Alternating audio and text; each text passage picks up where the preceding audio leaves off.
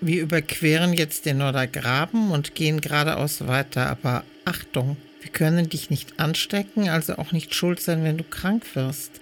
Da wollen wir doch nicht an einem Unfall schuld sein, also pass auf. Auf der anderen Seite weiter geradeaus, unter der Glasbrücke durch und dann die erste rechts. Schuld und Ansteckung. Das ist eine neue Frage. Sind wir schuld, wenn jemand sich bei uns ansteckt? Oder ist er selbst schuld, wenn er nicht aufpasst? Sind wir für die Gesundheit der anderen verantwortlich? Geht das überhaupt? Und wer ist schuld an dem Virus? Die Verschwörungstheoretiker haben ja schon Angebote. Die Pharmaindustrie will einen neuen Impfstoff verkaufen. Bill Gates will die Weltmacht, der Verkauf von Wildtieren und die Naturzerstörung machen es möglich. Die Chinesen sind schuld.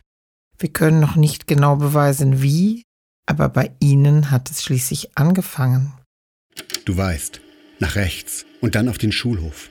Das Virus ist nur eine Erfindung, Fake News der Lügenpresse, um die Demokratie abzuschaffen. Ist das auch eine Utopie? Ein Leben ohne Verschwörungstheorien? Ohne Unterstellungen?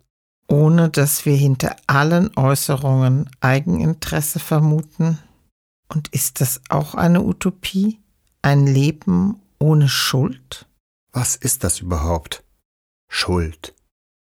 Wenn Fehler einfach Fehler wären, wenn wir Verantwortung für die Konsequenzen unseres Handelns übernehmen, statt uns schuldig zu fühlen.